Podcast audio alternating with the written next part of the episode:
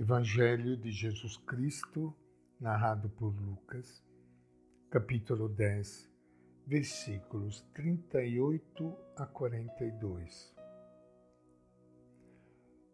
Naquele tempo, Jesus entrou num povoado e certa mulher de nome Marta recebeu-o em sua casa.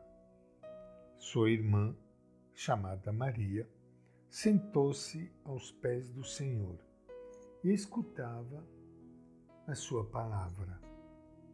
Marta, porém, estava ocupada com muitos afazeres.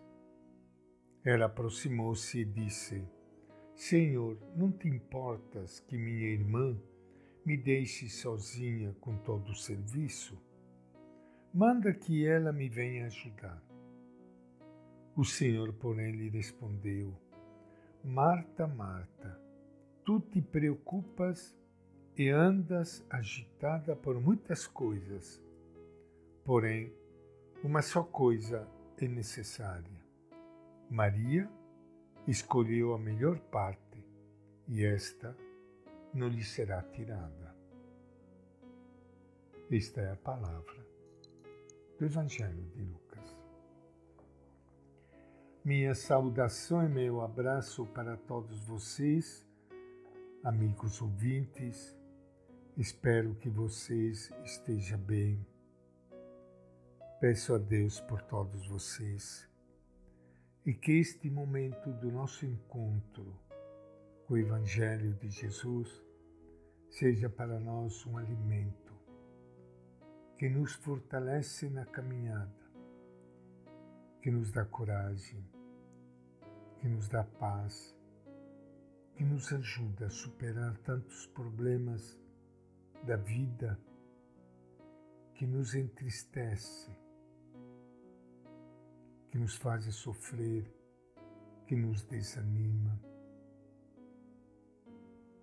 Que o nosso encontro com o Evangelho de Jesus seja sempre uma luz para nós levantarmos a cabeça irmos em frente, sabendo que Deus é nosso companheiro. Ele quer sempre vida. Como disse Jesus, vida em plenitude para todos os seus filhos e filhas. Acabamos de ler no Evangelho de Lucas aquele episódio bonito do encontro de Jesus com duas mulheres irmãs, Marta e Maria, onde Jesus frequentemente se hospedava na casa delas. Enquanto o grupo de discípulos prossegue seu caminho, Jesus entra sozinho numa aldeia e se dirige a uma casa onde encontra duas irmãs de quem ele gosta muito. A presença de seu amigo Jesus vai provo provocar nelas duas reações muito diferentes. Maria, certamente a irmã mais jovem, deixa tudo e fica sentada aos pés do Senhor. Sua única preocupação é escutá-lo o evangelista Lucas descreve-a com traços que caracterizam o verdadeiro discípulo, aos pés do Mestre, atenta à sua voz, acolhendo sua palavra e alimentando-se de seu ensinamento. A reação de Marta é diferente. Desde que Jesus chegou, ela não faz senão desvelar-se para acolhê-lo e atendê-lo devidamente. Lucas descreve-a angustiada por muitas ocupações. Chega o um momento em que, sobrepujada pela situação e magoada com sua irmã, expôs sua queixa a Jesus e diz: Senhor, não te importa que minha irmã me tenha deixado sozinha com o serviço? Diz-lhe que me dê uma mãozinha. Jesus não perde a calma. Responde a Marta com grande carinho, repetindo devagar o seu nome. Depois lhe faz ver que também ele se preocupa com o sufoco que ela está passando. Mas ela precisa saber que escutar a ele é tão necessário que nenhum discípulo deve ser deixado sem sua palavra. Marta, Marta, andas inquieta e nervosa com tantas coisas?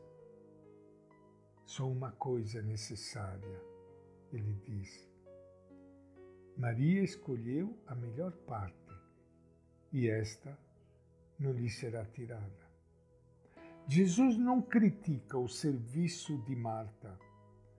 Como iria fazê-lo se ele próprio, com seu exemplo, está ensinando a todos a viver acolhendo, servindo e ajudando os outros? O que ele critica é seu modo de trabalhar com os nervos à flor da pele, sob a pressão de demasiadas ocupações Jesus não contrapõe vida ativa e vida contemplativa, nem escuta fiel de Sua palavra e o compromisso de viver praticamente entrega aos outros. Antes, alerta quanto ao perigo de viver absorvidos por um excesso de atividade, apagando em nós o espírito e transmitindo mais nervosismo e afobação do que paz e amor. Sob a pressão da escassez de forças, às vezes estamos nos habituando ao pedir aos cristãos mais generosos todo tipo de compromisso dentro e fora da igreja. Se ao mesmo tempo não lhes oferecermos espaços e momentos para conhecer Jesus, escutar Sua palavra e alimentar-se de seu Evangelho, correremos o risco de fazer crescer na Igreja a agitação e o nervosismo, mas não seu espírito e sua paz.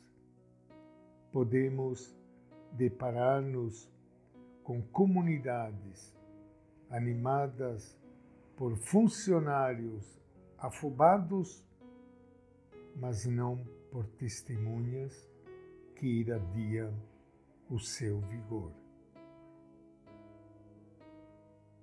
E esta é a nossa reflexão de hoje do Evangelho de Lucas.